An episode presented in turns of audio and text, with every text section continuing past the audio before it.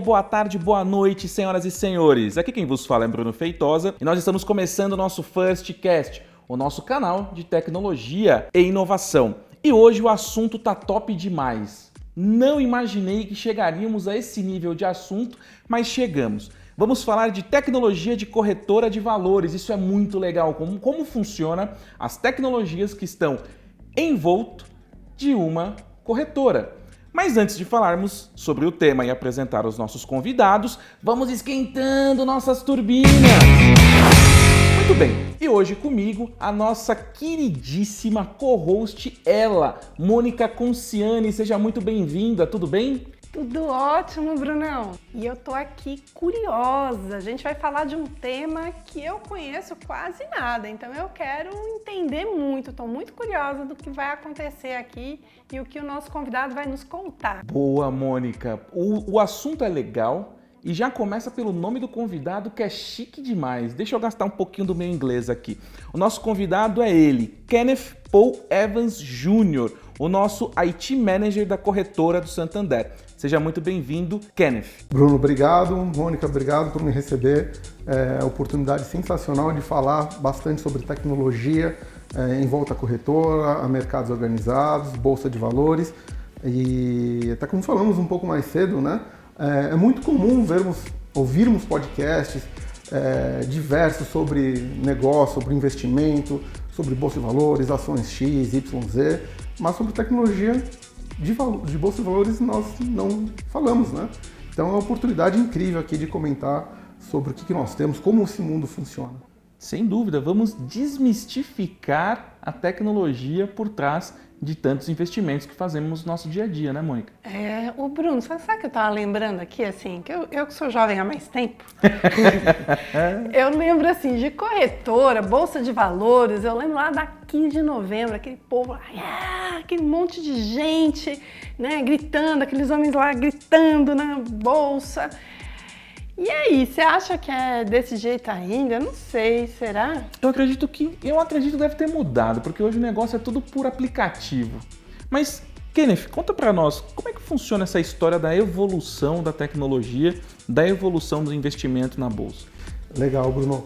É muito legal a visão da, da Mônica, né? Acho que tem, em geral as pessoas têm duas grandes visões da bolsa. Uma visão é, de pregão viva voz, de fato, os operadores gritando para lá e para cá, ou aquela visão de tela eletrônica, tudo, tudo com telado, ainda com alguma correria, mas um pouco mais silencioso, mas com muita tecnologia.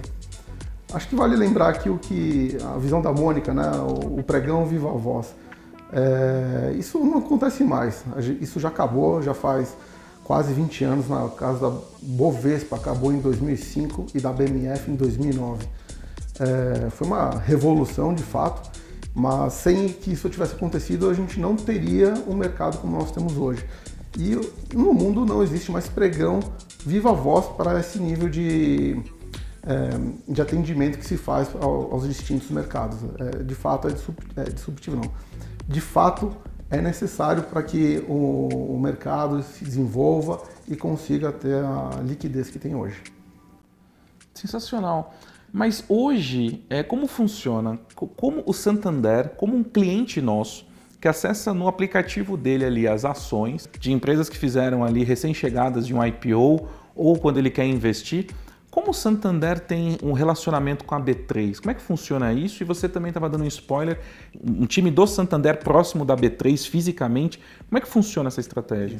Deixa eu dar um passo antes, aproveitar a visão da Mônica como funcionava ali de forma muito simplista o pregão viva voz, porque isso em suma ajuda a entender como funciona Mas o que, que era o pregão? Por que os caras ficavam todos doidos assim ligando? Isso, Ligava é. para onde? Isso, é, porque é. eles ligavam, gritavam, era gritaria, você via aquela coisa. Eu lembro, né? Tem aquele coisa... filme lá do, do, do, Wall Street, né? O, o Lobo do Wall Street. O Lobo do Wall Street. Então, o que, que era aquilo lá? É, o que acontecia de uma forma muito simplista, né? Você tinha uma pessoa que de fato trabalhava na bolsa, né?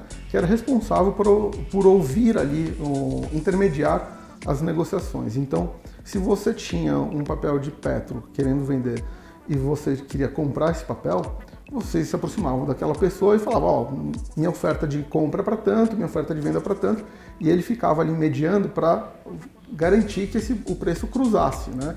que a tua oferta de compra fosse equivalente à oferta de venda dela. E aí, por consequência, é, isso cruzando, ele registrava o negócio. Aí ia Nossa, pra... era manual? Manual. Era manual. Agora mais entendi porque era doideira. Mais antigamente isso era registrado em lousa. Em lousa? Isso. Sério? Sério, isso faz, mas isso faz muito tempo. E aí, é, uma vez registrado o negócio, aí ok, ia para liquidação, ia seguir a vida como ela é. No mercado eletrônico, isso não é muito diferente. Acontece que você não tem mais as pessoas ali envolvidas, né? Você tem um sistema de negociação que está dentro da B3.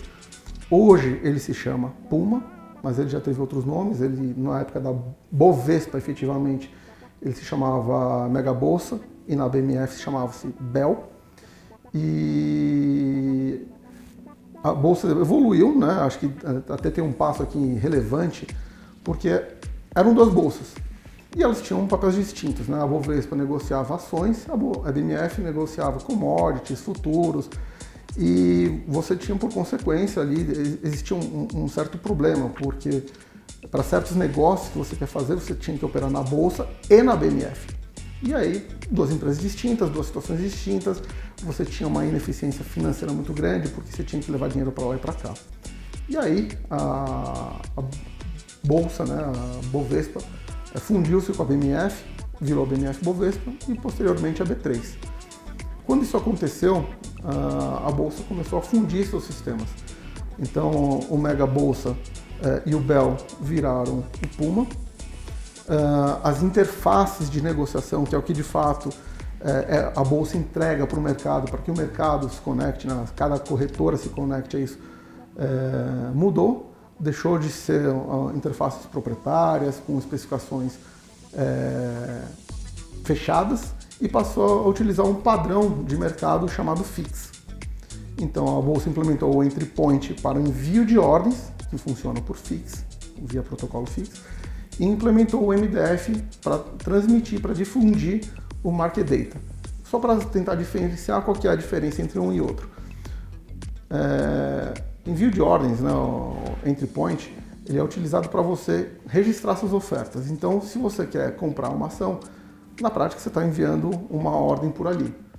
Se você é, quer ver o preço de uma ação, você é, vê pelo MDF. Então, e é, no lado da bolsa, essas duas coisas se falam. Porque na hora que você manda uma ordem de compra, ela manda uma ordem de venda, e aquilo gera um negócio, o resultado daquele negócio né, é, gera um market data. Aquilo pula na tela do, de todos os brokers, das telas, das telas de negociação, falando, olha, agora o preço de compra ou de venda para aquele determinado papel tem um novo valor. Então essas duas coisas se falam. Então a B3 ela é um hub que distribui para todas as corretoras, que distribui para todo o mercado as ações.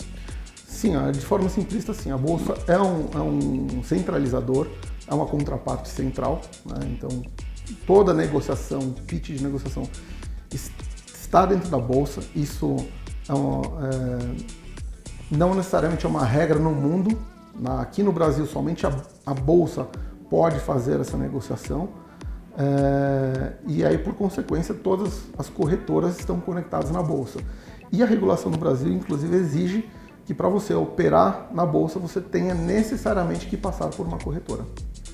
Ah, entendi. Ah, então o que você está me contando? Vamos ver se eu entendi direito, porque eu sou analfabeta desse negócio aí de corretora. Então, se eu tenho aqui a minha empresa e quero colocar as minhas ações à venda, eu não posso chegar ali e ela está aberta ali na bolsa, né? Já fiz o, já, já tô ali. Eu não posso chegar para o Brunão e falar assim, ó, compra aqui, minha, minha, minhas ações estão X e ele compra direto de mim. E não posso fazer isso. Eu tenho que usar a corretora, eu tenho que chamar uma corretora para fazer essa negociação. Tem que ter essa corretora no meio, é isso? Aqui tem uma tecnicidade é, de negócio. Você até pode fazer isso, né? Porque você pode ter um sócio, né? Uhum. E é, quando você é, registrou sua empresa, você determinou lá quantas cotas, qual o valor financeiro da sua empresa. É, essa negociação bilateral entre vocês sem passar pela bolsa chama-se mercado de balcão. Isso pode acontecer. Mas quando você quer é, ter liquidez, ou na verdade quando você quer é, buscar é, investidores de uma forma massiva para sua empresa, você não vai passar na rua perguntando: Bruno, você quer comprar uma parte da minha empresa? Kenny, você quer comprar uma parte da minha empresa? Não, você vai na bolsa e fala, bolsa, eu quero listar minha empresa na bolsa. É, e aí, após um grande processo, né, você tem o, o chamado IPO, então suas, suas, ações passam a ser negociadas em bolsa e aí entra o que eu estava comentando, as pessoas entram é, nos home brokers ou ligam para as corretoras e pedem para que elas comprem ou vendam aquelas ações. Ah, ok. Aí nesse caso eu uso a corretora. Então aí nesse caso Sim. eu só posso usar a corretora. E, e a corretora, por sua vez, só pode atuar nesse, vamos dizer assim, nesse hub que é a B3. Diante disso, a pessoa não pode ir direto, ou pode? O acesso à B3 sempre é feito via uma corretora. Mas isso não significa, né, e aí tem os, os diversos modelos de tecnologia é, que permitem que as pessoas tenham diversas formas de acesso. Então, acho que talvez a mais simples seja ligar para uma corretora corretora, eu tenho um cadastro aqui, né, meu número é tal, é, eu quero mandar uma ordem de compra para determinado papel, a corretora vai lá, o operador da corretora vai lá e colocar essa ordem para você no mercado. Tem, temos outros modelos, né? E acho que no mundo digital faz inclusive mais sentido. Então você, por exemplo, você tem o app da corretora Santander ou o próprio app do Banco Santander, você tem lá um menuzinho para investir em ações. Você mesmo se auto-serve, né? Você escolhe qual ação que você quer fala o quanto de dinheiro você quer investir ali, né? E aquilo é, envia-se então uma ordem via, via eletrônico, via todos aqueles canais que eu mencionei, entry point, e aquilo chega na bolsa e é executado, né? Porque alguém tem um movimento contrário, seu que quer, você quer comprar, alguém quer vender, e aquilo acontece. A tecnologia usada hoje, por exemplo, se a gente fosse fazer, exercitar aqui, estamos abrindo uma corretora. Estamos abrindo uma corretora quero ser uma corretora. Qual o processo tecnológico básico que eu tenho que ter? O que, que eu preciso de tecnologia básica para me conectar na B3? Vamos, perfeita pergunta, Bruno. Acho que tem dois, dois grandes aspectos que a gente tem que cobrir para é, negociar com a B3. O primeiro é o chamado é, sistemas de negociação e o segundo, pós-negociação. O mais é, conhecido, né, porque é obviamente onde todos os clientes interagem, é os sistemas de negociação. É onde entram exatamente essas características que eu estava comentando. Então você é, tem que ter um OMS. OMS significa Order Management System. É, esse OMS, de um lado, ele fala com a bolsa, fala através do protocolo FIX. É... Só uma pergunta, o protocolo FIX é uma, é uma API? O, o que, que é esse protocolo FIX? Protocolo FIX, é, e aí vamos na tecnicidade, bem tecnologia. vamos lá. vamos mergulhar. É, ele, é um, ele é um protocolo de padrão aberto que roda diretamente sobre TCP IP, então é, qualquer um pode implementá-lo. Né? É, lógico que ele tem regras, tem, tem padrões que têm que ser seguidos para que ele funcione, mas ele é um socket TCP IP. Então, quando você, na prática, você desenvolve um sistema de negociação, você está abrindo um socket, se comunicando com a, com a bolsa, você segue um padrão é, que é, é um padrão mundial. Então, quando você fala, olha, bolsa, me conectei. Eu sou o fulano de tal, né, sou, da corretora, sou a corretora XYZ, e a bolsa vai entender aquilo de fato, você é a corretora XYZ. Temos agora, além de uma conexão, temos uma sessão de negociação. E aquela, aquela conexão fica aberta enquanto durar o pregão. Ah, é, por isso que eu só consigo investir no horário comercial, né? Também, também. Aí tem outras características, né? A bolsa abre e fecha ela tem diversos processos que rodam, principalmente de liquidação. Isso, em princípio, é, é uma dificuldade para você fazer com que o, você tenha um pregão 24 horas. Né? É, tem outros requerimentos de negócio que dificultam isso. Mas a, a grande sacada de você ter uma conexão aberta constantemente durante o pregão é porque você diminui latência. Se você tem uma API, por exemplo, é, a todo momento você está tendo que abrir uma conexão, fazer a tua requisição, fechar a conexão. Parece pouco e de fato é, né, questões de microsegundos para fazer tudo isso.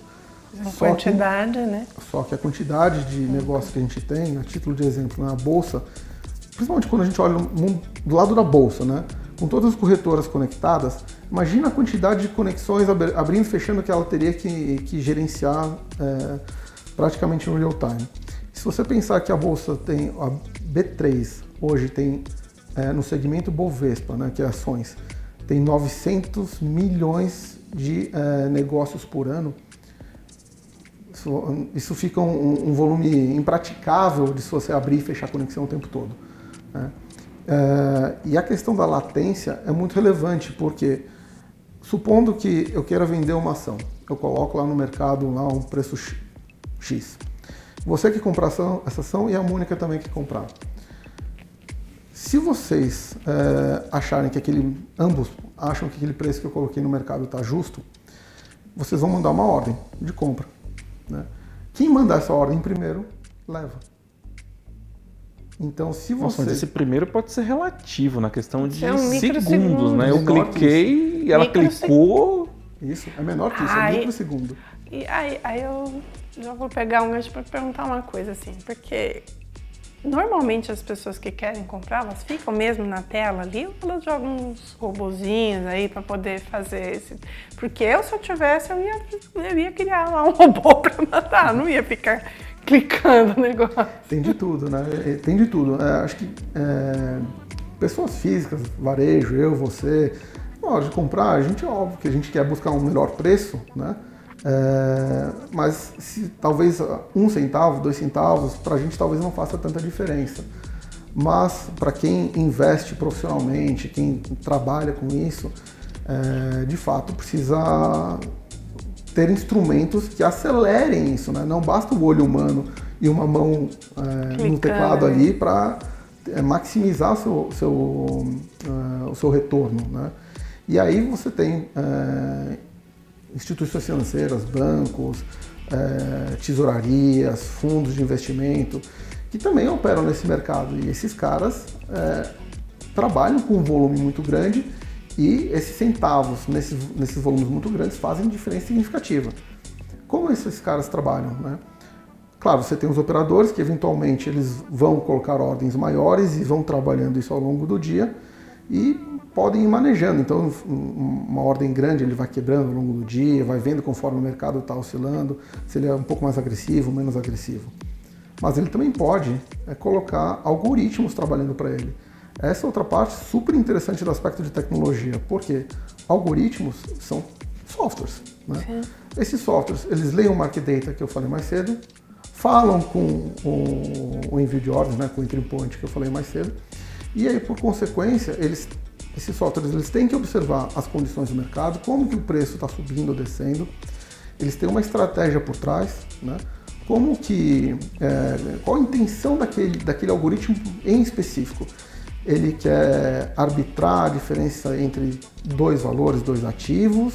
Ele quer fazer um, uma é, uma negociação que ao longo do dia seja mais equilibrada qual, qual é o propósito daquele algoritmo? E aqui a estratégia é infinita, né? a criatividade não tem limite. E, só que ao mesmo tempo que ele faz isso, né, que, que ele tem um propósito e ele também tem que observar, é, observar as questões de latência. Né? Então, se ele demorar muito para tomar uma decisão com base no preço, talvez no momento que ele envia a ordem, a ordem já perca sentido. Então, Pode acontecer dele enviar a ordem e já ter mudado de preço? Pode acontecer. Aí, nesse caso, se mudou de preço, ele... Ele tem que cancelar a ordem. Tem que cancelar, ah, entendi. Então, é, como, quando a gente pensa, no, de fato, no, no que está acontecendo ali real time, você tem um volume muito grande de, de situações acontecendo. Né? Seja, e você como, um, como uma corretora, como um banco, você tem que estar... Tá, é, super ligado em tudo que está acontecendo no market data, dependendo da sua estratégia em alguma coisa que esteja fora, alguma notícia, alguma coisa assim, para poder reagir de acordo. Nossa, que interessante, mas eu queria levantar dois pontos. Como funciona do lado nosso de tecnologia a monitoração, para a gente garantir que tudo que os nossos clientes estão fazendo de fato está acontecendo? E como funciona a questão de segurança, para que... É, segurança nesse tema é um tema Todos os temas nossos, segurança é importante, né? Exato. Como é que fica a segurança? Porque tem, é, é, tem, faz sentido ataques nesses momentos de transação, algo nesse sentido? Como, como é que funciona esse mundo de monitoração e segurança? Você tem ordens trafegando o tempo inteiro, né? E se você colocar um, é, um listener no meio do caminho, né? É, deixa eu ver o que está ouvindo, o que está chegando por aqui. Ah, mas pode ir para frente. Você agrega latência. E como vocês já perceberam, latência aqui é um tema é, crítico. Então você não pode fazer isso a rigor. Putz, mas então como que eu monitoro né, sem, sem deteriorar o negócio? É, você coloca um, um sniffer, né, é, ouvindo na camada de rede o que está trafegando por ali. Nossa, na camada de na rede? Na camada de rede. A, a, a aplicação é, e a, a sessão fixa que nós comentamos há pouco nem ficam sabendo que aquilo está sendo monitorado. Na camada de rede, então, você coloca um sniffer, escuta tudo aquilo que está trafegando. Né? Manda para um processamento à parte, melhor que um servidor, né? um processamento à parte, e aquilo vai observando o que está acontecendo ali. E aí, é, isso serve tanto para monitorar se, se o teu nível de latência está adequado, né? se você de repente não tem um, um afunilamento ou alguma coisa que é, põe em risco seus clientes né, ou seu próprio negócio, como também é, volumes. Será que a gente está é, negociando naquele volume que a gente estava esperado? Será que de repente não tem uma ordem, alguém colocou é, um zero a mais na quantidade e aí por consequência o que era 50 mil virou 500 mil? Né? E o monitoramento atua dessa forma. E também pode ser aplicado para fraude, só que para fraude em corretora é um, um, um mercado de ações, é, mercado organizado é um pouco distinto.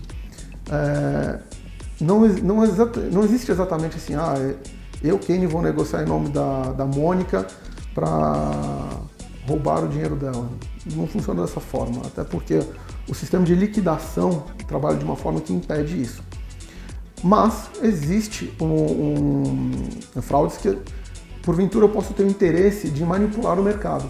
Se eu, se eu tenho uma exposição muito grande num determinado papel, né, e esse papel é, eu acho que ele está é, super valorizado, talvez eu queira vender de uma vez e na sequência espero o preço cair e compro de novo. Então aí tem alguns, alguns, alguns mecanismos, né? É, se eu começar a mandar ordens, por exemplo, eu quero vender, vendi tudo, pá. Primeiro que na hora que eu vendi tudo num volume muito grande, o mercado já vai achar estranho, porque porque tem alguém, o, é, market data ele é, ele é transparente, ele não fala quem é o, o investidor que está fazendo determinado negócio, mas ele fala que existe um determinado negócio e que está vindo da corretora XYZ. Se o mercado como um todo olha isso e fala, nossa, tem uma corretora aqui vendendo um volume gigante, por que, que está acontecendo? Já chama atenção Opa, ali. tem alguma coisa aqui que está acontecendo e eu não estou sabendo. Eventualmente isso cria-se um, um, movimento de manada. Né? O povo sai o todo mundo sai vendendo. vendendo ah, né? Alguma coisa está acontecendo, deixa eu vender o meu antes que eu perca. Exato. E isso vai baixando. Isso abaixa, isso abaixa o, o preço daquele ativo. Então isso pode ser considerado como um, um, uma fraude. Nossa, né? que interessante. A fraude não está ali em, em, pegar o dinheiro, mas sim de fazer uma movimentação falsa na bolsa. Exato. Olha que interessante. Exatamente. Então eu não posso falar assim, ó, tenho aqui esses 10 bilhões de, né, nisso aqui, vou vender para comprar a mesma ação dali duas horas. Não posso fazer isso, isso seria fraude. Eventualmente você pode fazer isso de uma forma apropriada. Se você jogar tudo isso no mercado, é, isso vai fazer com que os monitores, os alarmes olhem para isso e vejam seu comportamento nos próximos horas e dias. Se esse comportamento como um todo é, parecer suspeito, você é, de fato conseguiu um, um, uh, um, resultado muito acima do que normalmente você conseguiria, opa, isso é um forte indício que você tinha, é, se você manipulou o mercado, ou que você tinha alguma informação é, relevante. E aí o regulador cai em cima de você. Tá, mas isso aí eu posso imaginar que deve valer para grandes volumes, né? Eu, como pessoa física, que vou lá investir meus 500 reais, não, vou, não, vou, não vai dar esse, esse movimento. Isso é para grandes volumes, para empresas, fato, né? É, de fato, grandes volumes. Não necessariamente só empresas, porque você tem, tem pessoas clientes, físicas que têm, é, clientes que têm, de volume. fato, é, fazem investimentos pesados na bolsa, sim. né? Mas, em princípio, sim, está mais relacionado a grandes volumes. É, só que de qualquer forma, isso, quando isso acontece no grande volume, isso prejudica o pequeno investidor também, o Sim. investidor de varejo. Né? E no final são todos perdendo, todos saem perdendo, o mercado sai com menos credibilidade. Né? Uhum. Então, a, a, aquela resistência que as pessoas eventualmente têm de investir na bolsa, porque é arriscado, de fato, existe um risco é, relacionado ao, ao negócio, mas essa insegurança aumenta. Num caso desse, aí a gente monitora, enxerga o que está acontecendo. Opa, peraí, o comportamento foi estranho.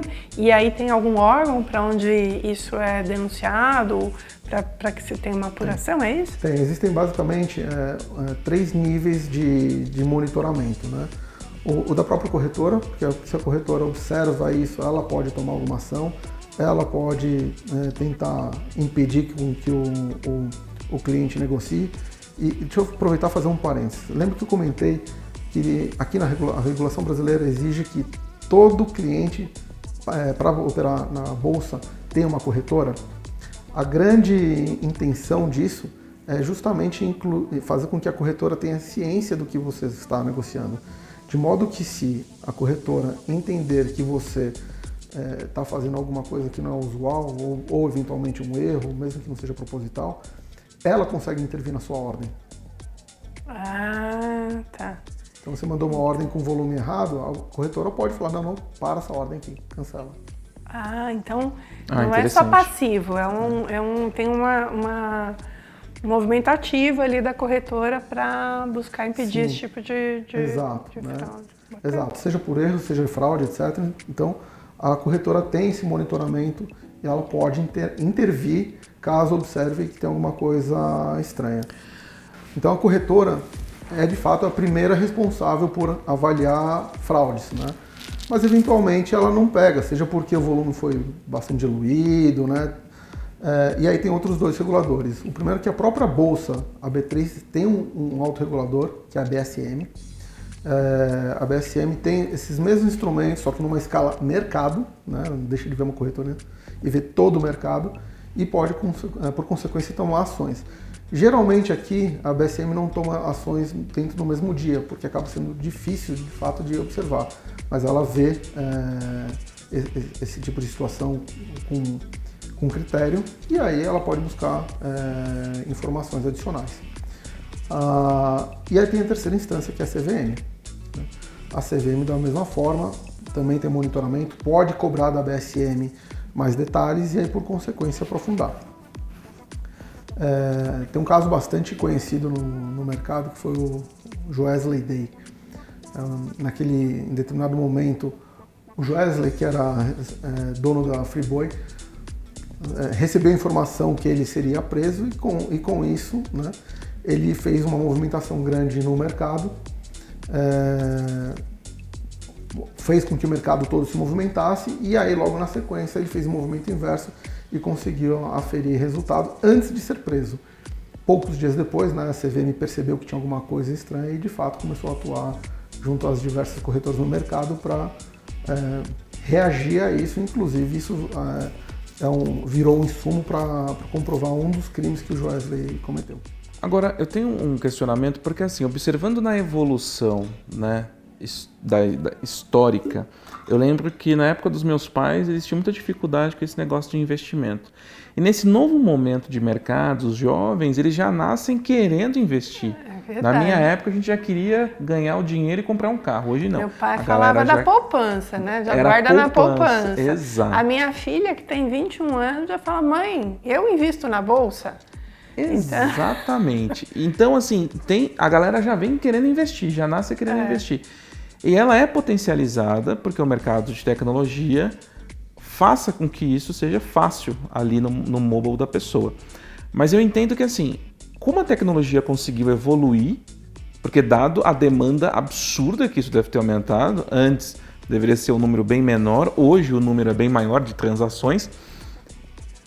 A bolsa tem mainframe? Como é que funciona? Como é que funciona essa parte de tecnologia desse e, e e se ela tem um horário de fechar, né, a bolsa opera no horário comercial, existe malha bet no final do. Existe um puta processamento no final do, durante a madrugada e tudo mais, igual o nosso sistema bancário, né? Que, que o Santander ele faz uma operação. Fecha, abre, exato, para que a gente funciona muito à noite os processamentos para que a gente garanta que as nossas agências abram na parte da manhã, né? Então tudo que aconteceu durante, o dia roda na madrugada. É no mesmo sentido na bolsa?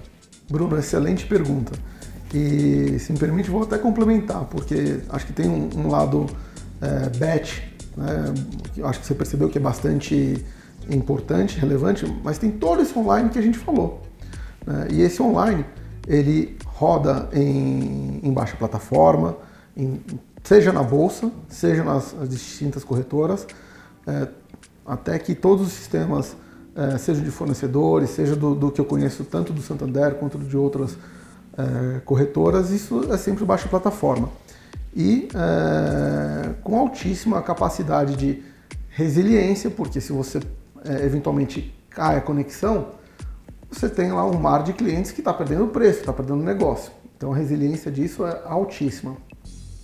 Escalabilidade, porque eventualmente você tem oscilações no mercado é, decorrentes de ações políticas, decorrentes de catástrofes e coisas assim, em que você precisa aguentar a, a consequência é, da, daquilo.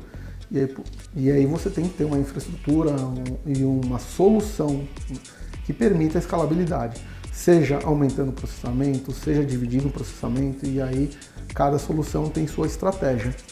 O, acho que o ponto de vista mais importante aqui é que a arquitetura em volta dessa, dessa, das soluções de negociação, ela tem que ser robusta ela tem que prever é, essas questões, tem que prever as questões de fraude, tem que prever as questões de risco.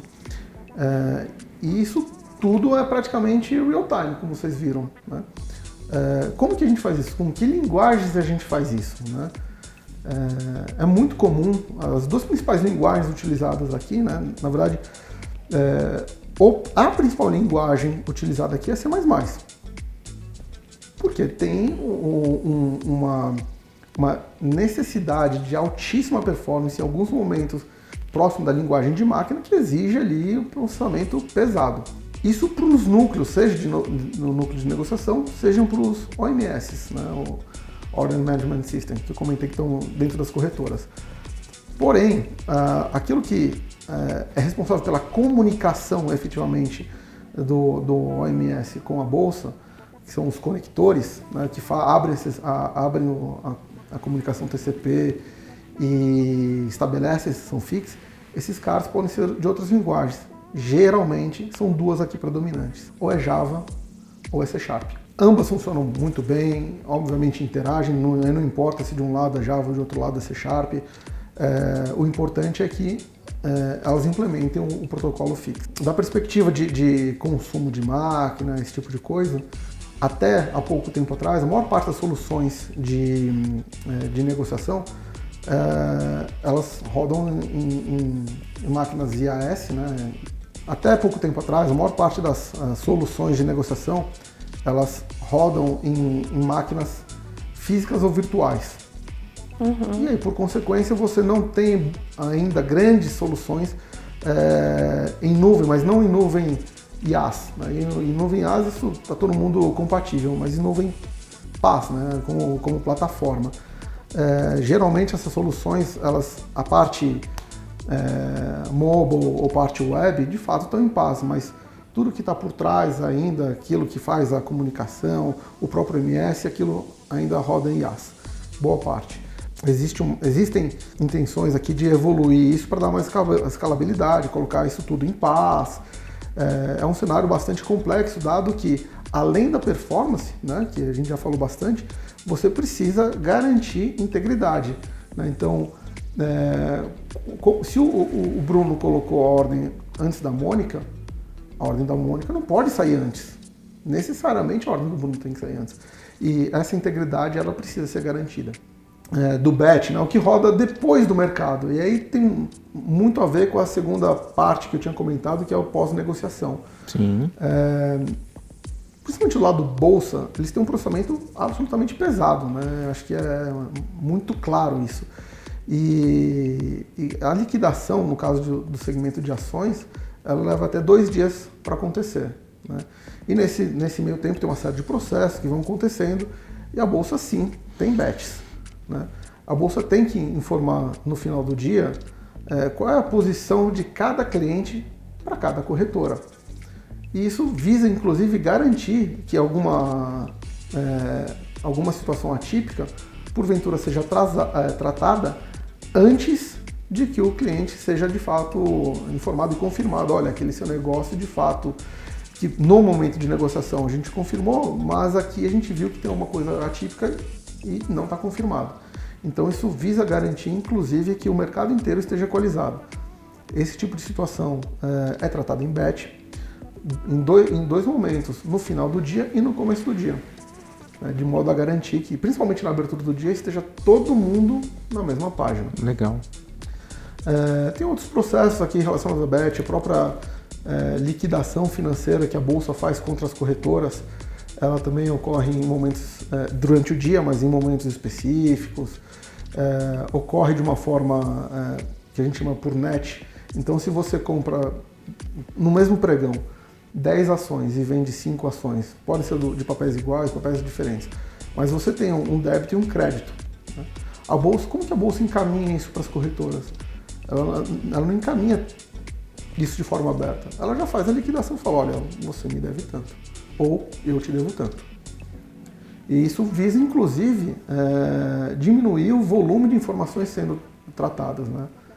De novo, a performance aqui sempre, sempre dando um driver muito forte. É, por, e aí, mainframe na bolsa existe? Existe. Sério? Existe, mas já está praticamente eliminado. A, a bolsa, quando fez a, a, a fusão, né? então, Bo, é, Bovespa, BMF, vieram BMF Bovespa e depois viraram, virou B3, principalmente nesse momento mais próximo da virada para B3, a bolsa fez uma renovação tecnológica gigante. É, o projeto ficou bastante famoso, ele é chamado de IPN, Integração Pós-Negociação. Aconteceu em duas grandes fases entre 2012 e 2017. E nesse momento a bolsa eliminou boa parte do mainframe. É, ali eles já colocaram muita coisa em nuvem, muita coisa em, é, em tecnologias mais novas, como Java, C Sharp, que a gente comentou aqui. É, e aí, por consequência, as corretoras, os bancos, os fundos de investimento também tiveram que se adequar. É, muito, muitos sistemas, principalmente de, de, de back-end, também foram evoluídos, né? com a grande vantagem de que a bolsa entrega para as corretoras um sistema de liquidação. Então, é, boa parte das corretoras, exceto uma em específico, utilizam um sistema de pós-negociação da bolsa que é chamado de Sinacor. Olha que interessante. Ele é em baixa plataforma, é, ele é escrito em, em, C Sharp, utiliza banco de dados Oracle. Ele tá, inclusive nesse momento, enquanto falamos, ele está passando por uma evolução tecnológica. Ele está indo para um, um, uma, uma, enquanto falamos, ele está passando por uma evolução tecnológica e ele está indo para um ambiente cloud. Quando você olha historicamente, aí a gente pensa lá para trás de como era, até pensando lá na lousa que você comentou, que o pessoal uhum. fazia na lousa antes. É, e agora, onde a gente está, né, de uma ponta a outra, o que, que você percebe que foi, foram as coisas que fizeram mais diferença nessa história e quais os pontos que você olha assim para frente que são os maiores desafios? tecnologicamente falando? Uau! Bela pergunta. É, acho que na perspectiva tecnológica, o que mais é, alavancou a tecnologia que envolve mundo de mercado organizado é de fato é, a necessidade por se fazer mais, mais rápido, atender mais empresas, porque no final das contas, é, de um lado existe uma expectativa de um investidor em ter uma rentabilidade e do outro lado existe uma empresa que, bus que busca é, recursos para poder alavancar seus negócios, fazer investimentos nos seus, na sua linha de produção ou em qualquer outra característica do seu negócio. É, e fazer com que esses dois mundos sejam atendidos é o que de fato alavanca a, a tecnologia aqui a progredir, é, a fazer com que mais empresas entrem na bolsa, que seja dada mais transparência para essas empresas, para que os, os, investidores tenham mais transparência sobre os negócios que são feitos, para que os reguladores tenham mais controle sobre o que de fato está sendo feito. E esse mais, mais, mais, usado em tecnologia. Novamente com um driver de performance aqui muito forte, né? com um, um, driver de estratégia aqui de como se montam as soluções, como se fazem as soluções. O que, que eu vejo para frente, é, e aí acho que tem um lado acho que bem próximo já, já existe e está muito relacionado ao, algoritmo, a gente comentou aqui um pouco, e a tendência, acho que é cada vez mais ter mais algoritmos trabalhando de forma diferente, é, arbitrando entre é, bolsas diferentes, né? Então você pode ter algoritmos que olham a BMF aqui, então por exemplo o preço do milho aqui na nossa BMF, né? Contra o preço do milho lá na CMR, que é a bolsa de Chicago, equivalente à BMF. É, se você eventualmente tem variação de preço aqui entre um e outro, né, e, e já considerando inclusive a questão de, de, local físico, você pode ter um algoritmo aqui que é, consegue ganhar dinheiro. É, então, algoritmos, a pressão sobre algoritmos eu acho que aumenta. O uso de inteligência artificial no algoritmo, acho que é, nos algoritmos é bastante relevante, porque isso pode dar é, insights diferentes, estratégias diferentes. Hoje a gente já usa IA nos nossos algoritmos. Sim, é, nós já usamos aqui, inclusive tem parte do, do, de alguns produtos aqui nossos, acho que tem um, um, produto bastante relevante da corretora Santander, que é algo mais. Ele é um produto diferenciado. Ele é um produto inovador, porque o conceito de, de, carteira recomendada é absolutamente comum em todas as corretoras há muito tempo. Então, você faz o cadastro na sua corretora, faz o cadastro na corretora Santander, é, e você tem ali insumos que falam, olha, nossos, nosso, nosso time de research sugere que você faça investimentos nessas ações para ter um resultado melhor. Ou você faz nessas, nessas ações para ter a longo prazo um, uma curva de dividendos melhor. E aí tem diversas estratégias, aquilo que for mais, uh, mais apropriado ao seu perfil, você vai atrás. Só que operacionalizar isso, né, como forma de investimento, pode ser um pouco, não é trivial e pode ser um pouco moroso para o investidor que está começando em bolsa. Requer alguma organização, requer uh, um, um, operacional. E a corretora Santander fez um, um, um produto que trata isso tudo para você de forma transparente. Então, uma, é, através do nosso app banco, você vai lá em investimentos, é, aplicar, e aí você tem uma opção para aplicar em algo mais. Ali você tem sete carteiras disponíveis, você é, tem a composição, ali tem a absoluta transparência sobre é, o, como que aquilo está sendo organizado, como aquilo está sendo sugerido. Você escolhe sua carteira, pode ser mais do que uma, porque é, depende da sua estratégia, do seu apetite pelo investimento. E é, todo mês a corretora Santander revisa as carteiras, revisa o, o, o que está acontecendo no mercado, revisa as ações e com base no, no, em algoritmos e na análise dos nossos especialistas, a gente faz o rebalanceamento do que você tem em carteira.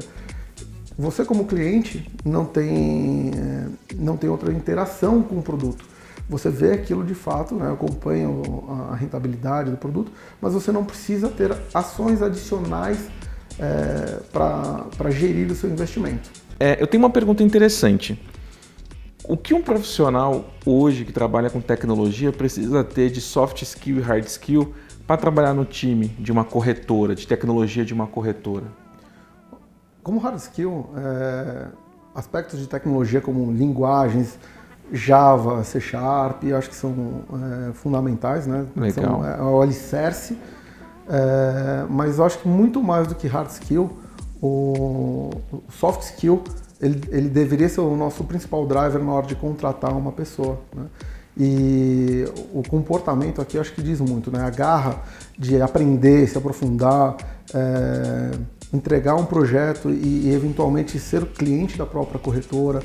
É, entender como o produto funciona e ver isso de fato funcionando para ver se uh, essa experiência que foi criada ela de fato é boa uh, e, e, se porventura não for boa um senso crítico que ajude a direcionar então qual que é o próximo passo que a gente tem que dar aqui para dar uma experiência melhor para o nosso cliente? E no final das contas eu acho que o, o, o grande valor da tecnologia é, para o cliente é justamente esse: qual a experiência que a gente vai dar para o cliente, principalmente no mercado em que existem riscos desse negócio, né, e por consequência já tem uma resistência natural, mas como que como tecnologia a gente consegue dar uma experiência que seja é, mais amigável, ao mesmo tempo é, entregue um pouco de segurança no que diz respeito ao que está acontecendo, como está acontecendo. Né? Tente fazer com que o cliente veja que os riscos de, do negócio em si, e isso é inevitável, é, sejam, sejam é, trabalhados de uma forma mais tranquila, que ele tenha um pouco mais de segurança no, no investimento em ações. Eu acho que se, se um, um profissional de tecnologia conseguir vincular, por consequência, o técnico é, com uh, a entrega que a gente tem que fazer para o cliente, para o valor que a gente tem que fazer para o cliente, esse é um diferencial que, que vai fazer é, esse, esse, profissional ser é, diferenciado. Poxa, que interessante. Hashtag. E temos vagas lá? Temos vagas? Como é que funciona no seu time? A gente tem vaga na firma, né? É, tá hashtag tem vaga na firma. tem não? Sempre temos, né? Eu acho que a evolução é constante. É, mas o seu time, ele tem tanto a galera de desenvolvimento quanto a galera de UX e UI, é todo mundo junto. Como é que funciona essa questão do... Você falou da experiência do cliente, né? Eu vejo que na corretora tem, umas, tem algumas corretoras que é intuitivo pra caramba, você gosta, parece que você tá brincando para poder fazer, fazer uma ação, né? E tem outras corretoras que tem um layout mais clássico. É, faz parte do seu time tanto esse UX e UI quanto o desenvolvimento? São coisas distintas? São preocupações distintas? A, a preocupação é comum, porque no final das contas é o, é o cliente que está ali na ponta, né? Mas são times distintos que trabalham junto. Então, ali no, no centro onde está o meu time, nós temos os desenvolvedores, temos os coordenadores, temos uh, a, a, plataforma de investimentos, que é quem ajuda a fazer os refinamentos de, de negócio. Temos, inclusive, pessoas da corretora de valores lá dentro, então o negócio está junto conosco e, e, nós junto com eles. Né? Temos pessoas também de UX e aí um, não exatamente ali dentro, mas do lado, né, o, o, temos o Farol Santander e ali estão as pessoas de UX, o time do Geraldo, o time do Tomás, é, e esse contato é constante. Né? O que eles eventualmente desenham, a gente é, implementa, ou se a gente tem algum tipo de é, restrição técnica, restrição regulatória, o, o alinhamento também acontece, então esse trabalho conjunto é super importante, super produtivo.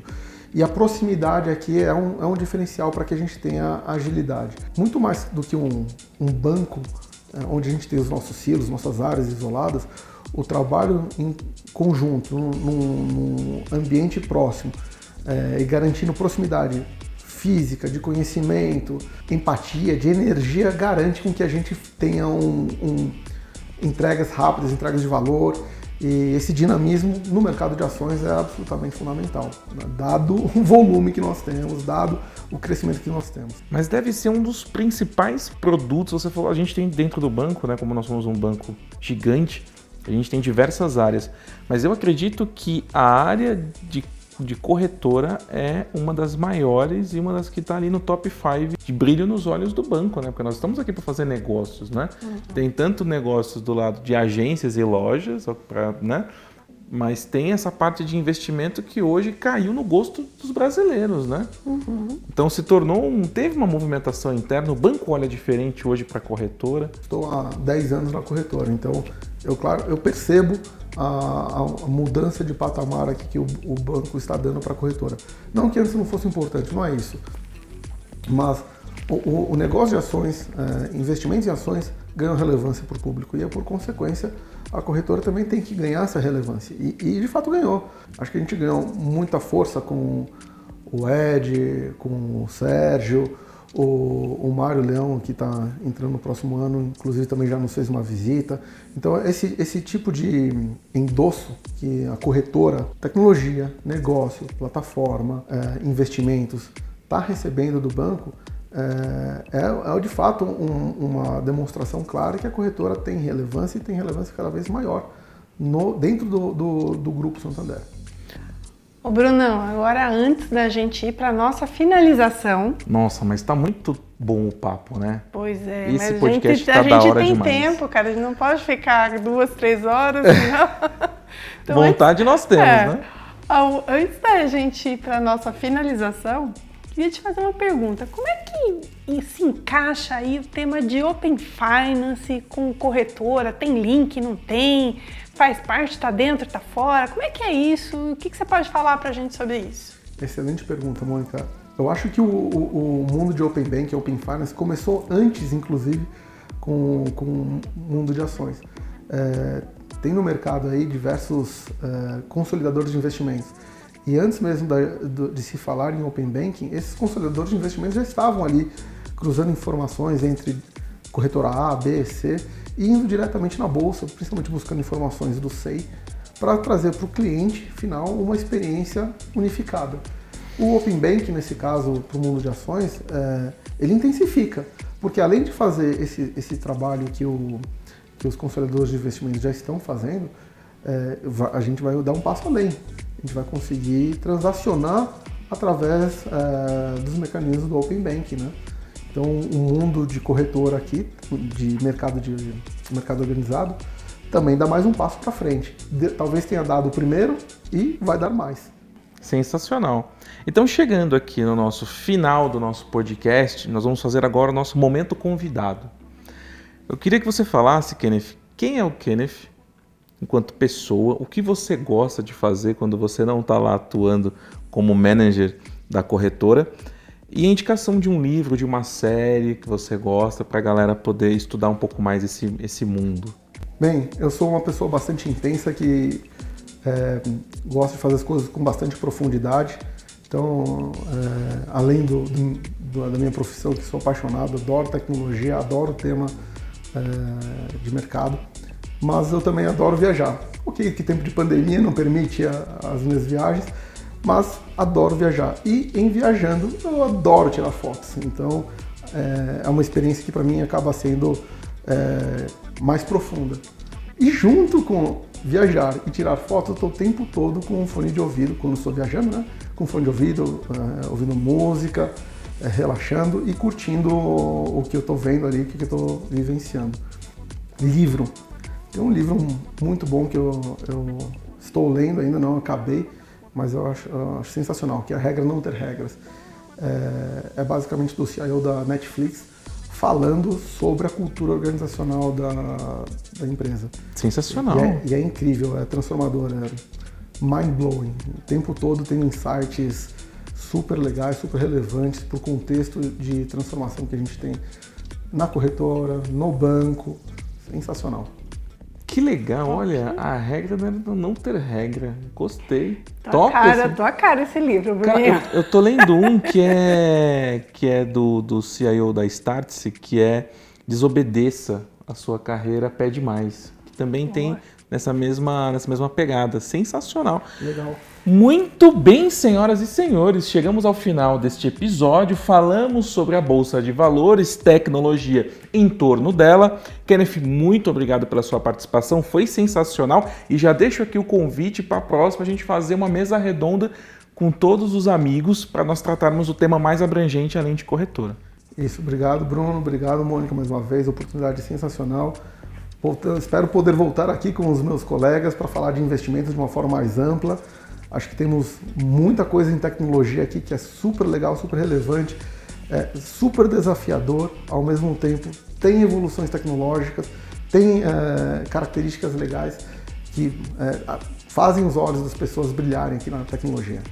Legal. Muito bom, muito obrigada, Kenny. Muito obrigada, Brunão, a parceria aqui.